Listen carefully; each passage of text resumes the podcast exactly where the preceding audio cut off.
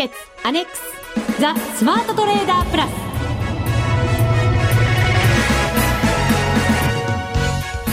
こんにちは内田まさです。この時間はザ・スマートトレーダープラスをお送りしていきます。まずはこの方をご紹介しましょう。国際テクニカルアナリスト福永博之さんです。こんにちは。よろしくお願いします。よろしくお願いいたします。そしてマネック証券の福島正さん。今ビルの下に到着されたそうですよ。そうですか。まもなく、はい、今日はあれですよ。節分ですからね、はい、福は内、はい、トリオでお送りしなくちゃいけません。あやっと今到着しました。ライブでお送りしています、福島さんの到着を。さすが。間に合ってなんとかねよかったですね、ね、そうですよ。今日は節分ですから、福は内トリオでやらないと、はい、ね、そうですよ。遅くなりまやっと揃いました。豆は持ってきてくれましたか？今ちょっと巻いてきちゃいました。すみません、嘘です。巻いてど遅くなっちゃったんですね、じゃあね。でもそうすると福は内でね、そうそうそう。内を呼び込んでいただく番組にしていきましょう。福島正さんよろしくお願いいたします。さて第8回株バーチャルトレードグランプリ。残すところもうあと1週間ですよ。ね本当にあっという間になっちゃいましたね、は1か月と1週間あるなーなんてのんきに私も考えてましたら 意外に1か月経つのって早いですね、はい、本当ですね。まあその間ねマーケットもねあのちょっとこういろいろな問題があってそうです国債の格下げをされたりだとか。先週ここで番組やってる時に為替がものすごい動いて、はい、そうなんです。なんでかなと思ってたら、え日本国債の格下げがあって、うわみたいな。それからでもアメリカ国債ももしかしたら格下げするんじゃないかとか、はい、エジプトの問題とか、ん。なんだかいろんなことが本当ですよね、えー、トレード中ありましたよ、ね、まあ、そんな中で内田さんは、はい、ちょっと今のその声のトーンからすると、ね、なんか頑張ってる感じが見受けられますね。楽しんでます。あ素晴らしい、うん、なんかすごい楽しいなと思ってかぶ、って楽しいっていう いや儲かってるか儲かってないか別としてですよ、はいはい、そこはあくまでも。ねちょっと頑張らなきゃいけませんね。残り1週間も。楽しみです。はい、はい、えっ、ー、とですね先週、前回の FX ダービーの特別賞キットカットを送らせていただきました。お手元に皆さん届いたかと思います、い、くつか、遅くなってしまった、遅くなっちゃったんですよね。申し訳ありませんでした、コメントいただきましたのでご紹介しますね。ドヒャンさんからいただきましたありがとうございます。うんます、チョコレート届きましたよ発送手続きが遅くなったのかもしれないけどバレンタインデーということもあって嬉しさ倍増です。ありがとうございました。って FX と違って、えー、短期間での株トレードでのの利益増は難しいですがウッチさんのランキングを毎日チェックして頑張ってますよ。ドキドキしますね。もうみんなに知れ渡ってるわけですね。知れ渡ってますよ、はい、ドキュさんスマートフォンに変えたんですって。スマートフォンだとできるんですね。あそうなんですね。同じような感覚で、はい、スマートフォンの方は、ね、できるんですね。あれしてなかったと思うんできてるそうですよ。だから仕事の合間も頑張ってくれてるそうです。ランキングが見られるってことですよね。じゃなくて。あ取引できる。そうです。そうなんですか、ね、これ私も知らなくてさっき読ませていただいてそうか私もそろそろスマートフォンに変え時なんて ちょっとね思ったりしましたけど、はい、うんあと塩漬け千華さんからもいただきましたよ。キットカット届きましたよ。と。FX でダメダメ株もダメダメ状態の中唯一のプラスが届きましたって嬉しいこと言ってくれますね。いやいやいや本当ね、うん、ね。まだ寒い日が続きそうです。ご自愛ください。という、はい、お気遣いもいただいています。ありがとうございます。さあ残り1週間皆さんも一緒に頑張りましょう。頑張りましょう。それでは番組進めてまいりますこの番組を盛り上げていただくのはリスナーの皆様です。プラスになるトレーダーになるために必要なテクニック心構えなどを今日も身につけましょう。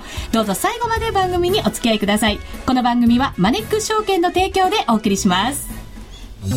スマートトレーダー計画よーいドン。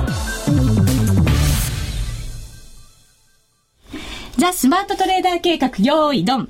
このコーナーでは、スマートなトレーダーになるためのノウハウ、実践テクニックについて教えていただきます。さあ、まずは、先週のトレードからです。ミッションは、スクリーニングで銘柄を探せ。はい。という、なかなか難しいお題をいただきました。まずこれ条件から発表しなきゃいけませんよね。ねはい、はい。私、よくわからなかったのが正直なところなんですけど、ただ、あの、割高じゃなくて割安なものから、やっぱり選びたいなと思いましたので、はい、PR と PPR に数字を入れて、はい、えー、スクリーニングをしてみました。はい、えっと、一応いろんな数字入れてみたんですけど、ええ、なんかあの、対象がものすごく増えすぎてしまって、徐々に徐々にこう下に絞っていって、はい、PR を8倍以下。で、PBR を1.5倍以下にしたんですね。はい、で、えっと、業種も絞りまして、動きが良かったところから、機械と電気機器を選びまして、はい、それでスクリーニングをしたところ、34銘柄ほどがピックアップされました。はい。で、その中で、一個一個チャートを見ながら、はい、自分が好きな形をですね、うん、選んで、2銘柄決定しました。選んだのがですね、えー、6504の富士電機ホールディングス、うん、そして6665の LP ダメモリーでした。うん、はい。はい。で、えー、全体相場はですね、やっぱりちょっとこう下の方にガンガンと、えー、先週末、今週の頭行ってましたので、はい、えー、買い場を探してまして、まあ下げたところで、この2銘柄、えー、買いを入れました。はい。えー、6504、富士電機ホールディングス270円で2月1日の日に2000株購入。2000株はい。2000株頑張りました。ちょっと勇気出しましたね。勇気出しました。はいあんまり動いてなさそうな感じもしたので、まあ、ちょっと多めに持った方がいいかなと思いました。はい、で、同じ日に、えー、6665LP ダメモリーを500株1217円でこれも買いました。はい。はい。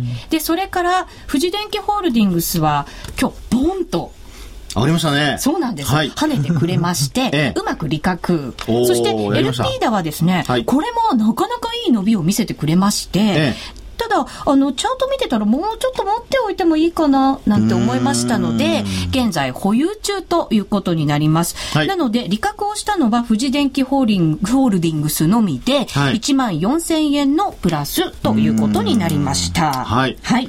あのー、まずちょっとスクリーニングからちょっと確認をしたいんですけども、はい、8倍っていうのはなぜ8倍だったんでしょうかね？最初、はい、まああの18倍ぐらいから始めたんですね。はい、はいはい、全体よりもちょっとまあ割安なぐらいでというふうに思ったので、うんそしたら随分たくさんの銘柄がピックアップされてしまうので、そこから少しずつ少しずつ落として絞り込んでいったと。絞り込んだんです。銘柄が少なくなるまで、ええ、絞り込んでいっただけの話なんですけど、すいません、理由もなく。あの、今、内田さんの話の中にですね、18倍ぐらいからスタートして、それでなおかつ、その、まあ、あの、平均よりもちょっと割安な銘柄を探探そうという話でしたよね。はい、今、日経平均の PR って何倍か知ってます ?18 倍ぐらい。はいブブーですね。そこから そこからまずちょっと考えないといけませんね。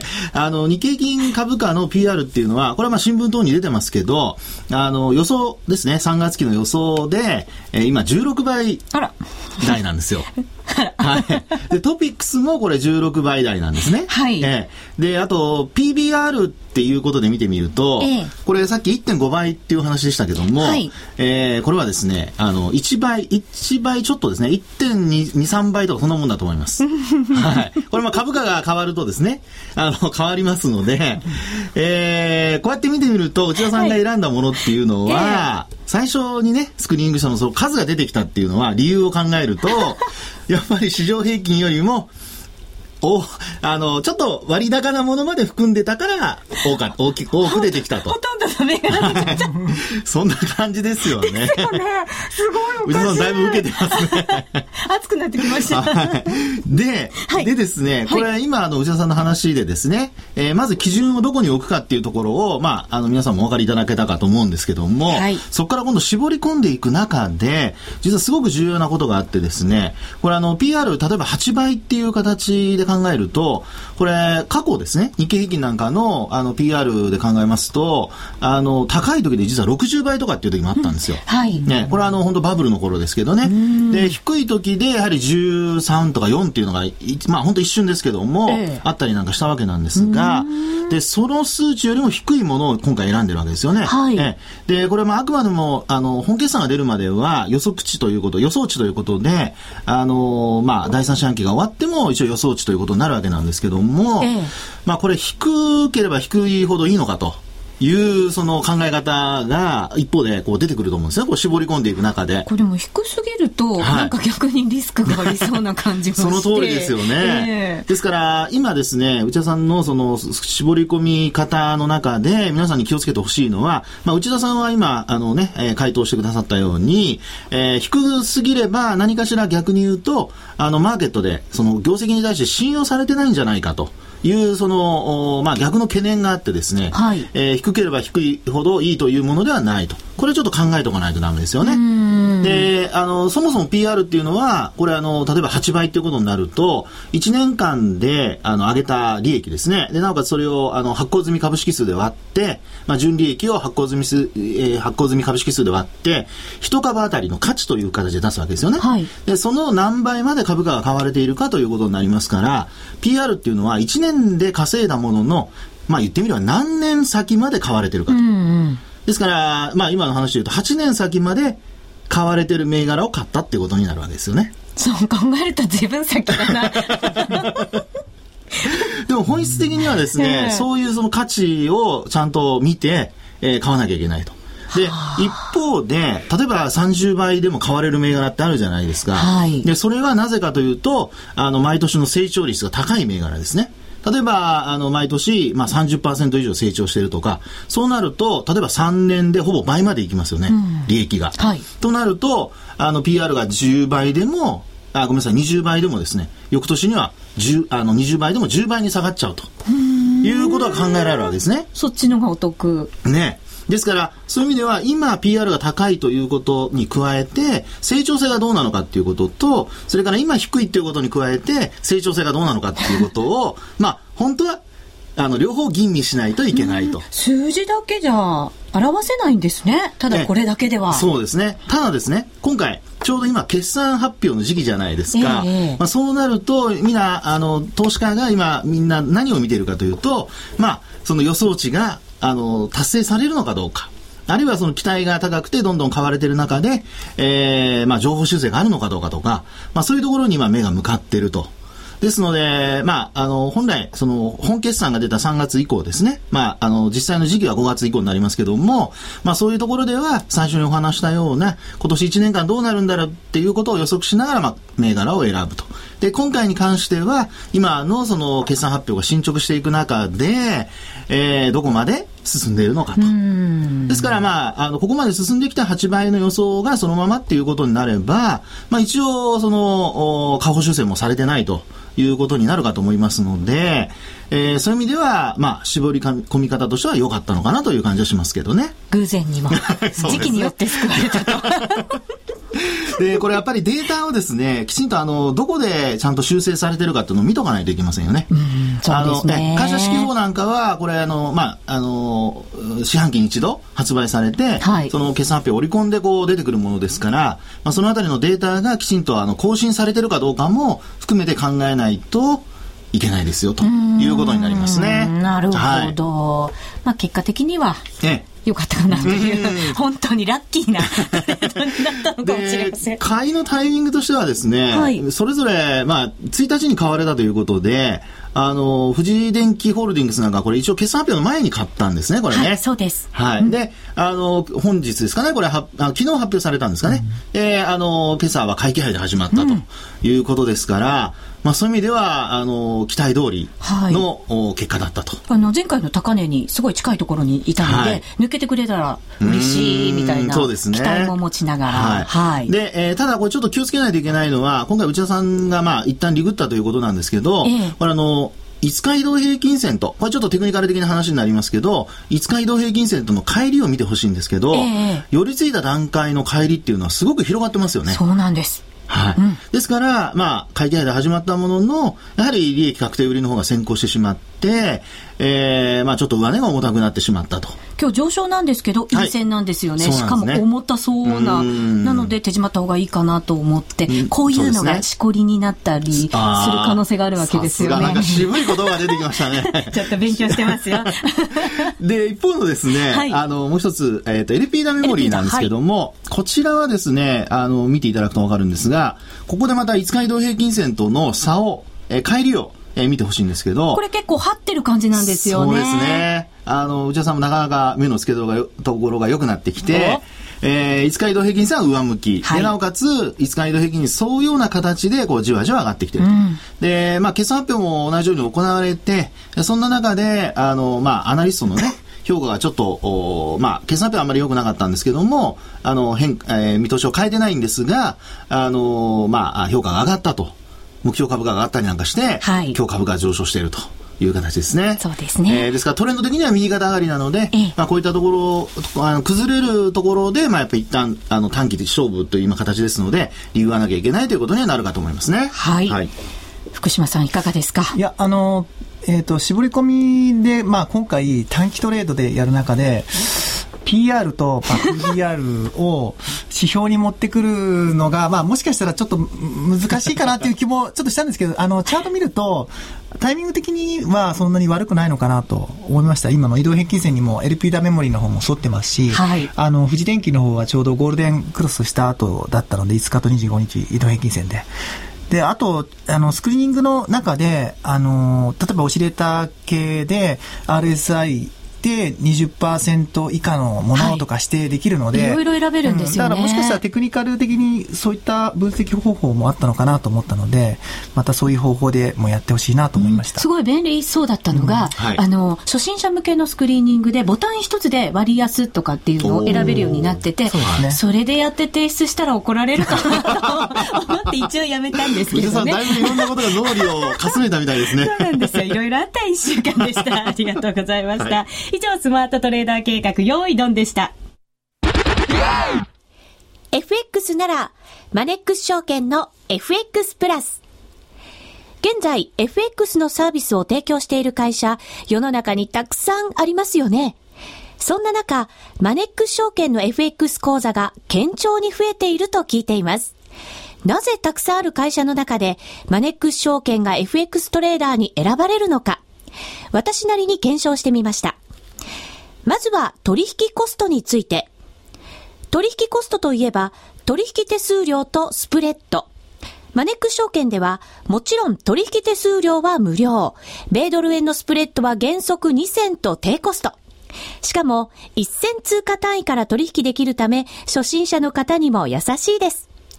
気になる取引ツールはとても使いやすく、投資情報も満載で、携帯電話の取引機能も充実。もう言うことありませんね。さらに皆さんに朗報。今なら、新規に証券総合取引口座を開設すると、最大で17,200円相当をプレゼント。FX を始めるなら、マネックス証券がおすすめです。そろそろ始めてみませんか？マネックス証券で FX を。口座開設のお申し込みは、パソコンや携帯電話から、マネックス証券で検索。今すぐお申し込みを。FX は予託した証拠金額より多額の取引を行うことができるレバレッジ取引であり、取引対象である通貨の価格や金利の変動により、予託した証拠金額を上回る損失が生じる恐れがあります。お取引の前には必ず、契約締結前交付書面の内容を十分お読みになり、リスク手数料などをご確認ください。マネックス証券株式会社、金融商品取引業者、関東財務局長、金賞第165号。ザ・スマートトレーダープラス。今週のハイライト。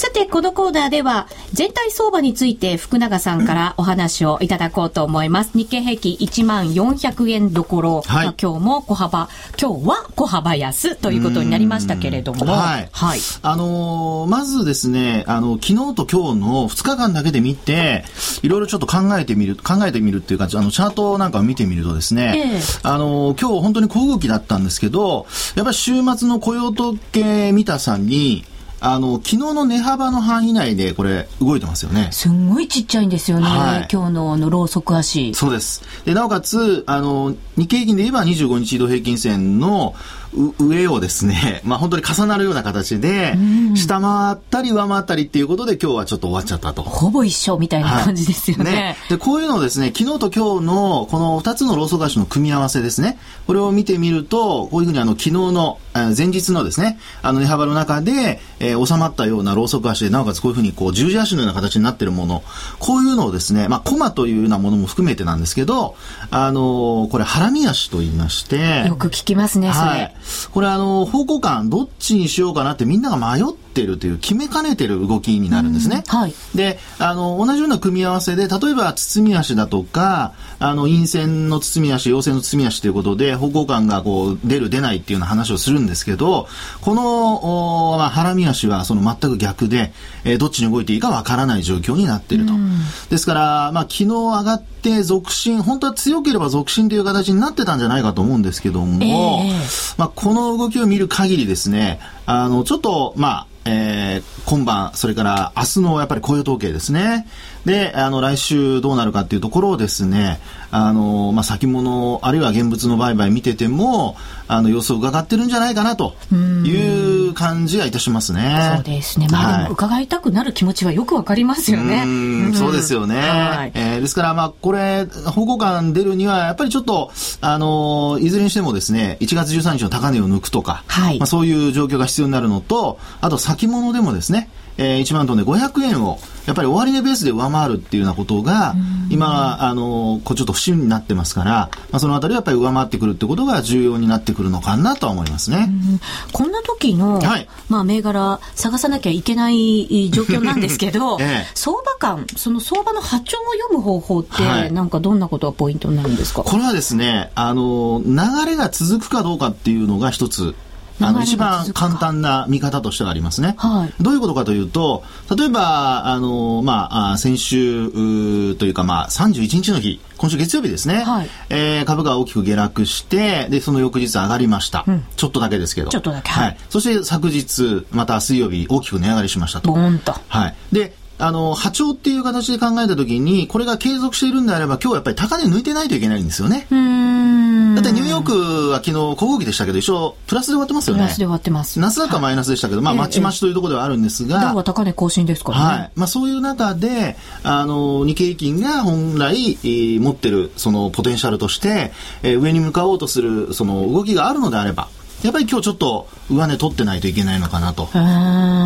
流れが続くかどうか。そうです。ですから、はい、そういうことですね。ですから短期的にも今見てですね、あの、これ続いてこないというところを見ると、まだちょっと波長としてはですよ、上向きに戻りそうなんだけど戻れないというところで、あの、本調子じゃないなと。ああ、なるほど。そういう見方をした方が、まあ、怪我が少ないというかですね、えー、というふうじゃないかなと思いますね。はい。はい、皆さんも参考にしてください。続いてはこのコーナーです。みんなで参加、今週のミッション。さあ、このコーナーでは福島さんからまずはランキング、その後ミッションを発表していただこうと思います。まずは今週のランキングです。はい。じゃあ、まず第1位ですね。はい。なんで笑ったんですか？もうなんか内田さんの声が明るくて明るくて。早く明日にならないかなと思って。はい。じゃあ、えー、まず、えー、じゃあだ、まず第1位ですね。扉の鍵さん、ねはい、扉の鍵さん。はい。1位。第1位。はい。おめでとうございます。プラス600万円。うん。すごいな。キープしてますね、600万円。どうやったらできるのか不思議。はい。第2位がですね、デイウォークさんで530万円。はい。で、第3位が、やや、や、や、やが10個ですね。やが10個で、やらない夫さんですね。えー、490万円と。はい。ということで、素晴らしいです、ね、素晴らしいですね。その矢の方気になってたんですよ、ずっと。いつか上位に来るんじゃないかと思うかなと思ったんですけど。いやでも、上位の方すごいですね。300万から始めて、これプラスの金額ですもんね。そうですね。トップの方はもう3倍。3倍ですね。あ素晴らしいですね、本当に。はい、私も頑張らないといけません。さあ、その頑張るミッションを福島さんいただきましょうか。石田さんの順位はその後で大丈夫ですよ。オチは取っておかないといけませんからね。オチなんですかオチです。落ちないような数字ですよ。ではミッションからお願いします。なかなか株のグランプリで今までミッション出して難しいなと思ったので、やっぱりもう最後近いので、今回はもうあの、好きな銘柄で選んでいただいて、あの、皆さん売買していただきたいなと。器が大きいです。いや、来ましたね。好きな銘柄。そうか、好きな銘柄。はい、買いたくても買えなかった銘柄。そうですね。ちょっと買っちゃおうかな、いろいろ。いや、あの、よくあるのは、ほら、任天堂とかね、あの、高くて買えないとかいう人がね、ね。バーチャルで好きなの買うぞ、みたいな。はい、衝動買いしちゃうかもしれない。気をつけなきゃいけませんね。でも、短期勝負、はい、本当の短期勝負になりましたから、残すところ1週間で。ね、銘柄選び重要ですね。動いてくれないと困るし、はい、うん、ね面白くないと困るし。いや、面白くかどうかはちょっとまあね、別として、やっぱ内田さんに成績をね、やっぱりしっかり上げていただかないといけませんのでね。はい。はい、えー、まあそんな中でやっぱりね、決算発表まだ続きますからね。そうなんですよね。えー、まあ、あの、今回の銘柄選びで、あの、タイミング的にも結果、まあ、それなりにこう、まあ、後で見てみないとわかりませんけど、あの、良くなってるとすれば、で、まあ、その中で自分の好きな銘柄をやっぱり選ぶっていうことなんでしょうかね。うん、頑張っていきます。はい。さあ、それでは、オチに行きましょう、そろそろ。はい。はい、私の昨日までのランキング、なんか元気、元気なんで、順位いいのかなと思ったんですけども、実は今回今ですね、全部で2725名、えー、昨日、昨日までですね、2000名以上参加しているんですけども、内田さんの順位はなんと、えー、1989位。うん1989位。うん。なんか年号みたいですね。1989、そう。バブル前ぐらいな感じの。マイナスの2万1900円。うん。なんですが、はい。なんですが。これ昨日の、昨日の時点ですね。そうですね。そうですね。はい。なんで今日実はこんなにトーンが高いかというと、僕が言っちゃっていいですか？いいですよ。ばらします？ばらしますか。はい。えー、なんと今日の時点で、えー、774位。おおプラス1万200円。もうこれ更新されてるんですね、ランキング。ね、ぜひ皆さんも自分のランキングご確認ください。マネック証券のホームページで。そうですよ。私のランキングもちらっと見てもいいですよ。やっとプラス圏に浮上しましたからね。いやいや、やりましたね。そうですね。もうちょっと頑張りたいですね。まあでも、あの、持ってる銘柄があるんですもんね。まだ、そうです。あ、それ次第でまた、明日の順位がドーンと落ちるってこともあるかもしれませんけど。いやいやね、保有銘柄が良ければまた順位も上がると。なんか、内田さんのプラスマイナスが少し小動きなんで、あの、この1週間は10万円単位でこう、プラスマイナスがあると、もしかしたら面白いかもしれないですね。そうですね。ね。結構、何銘柄か持ってて、はい、すごい下げた時も、これは上がってるけど、これは下げてるとか、で、強い日は、これは上がってるけど、これは下げてるとか、だから、あんまり動かない日が実は続いたんですよね。一番、あの、トータルでね。そうです。はい、一番下げた時でも、マイナス5万円ぐらいで一応済んだので、まあ、よかったラッキー。それもラッキーでしたけどね。ここからはじゃあちょっと、ドーンと、変化を求めて。ですね。そうですね。上に変化するのか、下に変化するのか、皆さんもご期待いただければと思います。以上、みんなで参加、今週のミッションでした。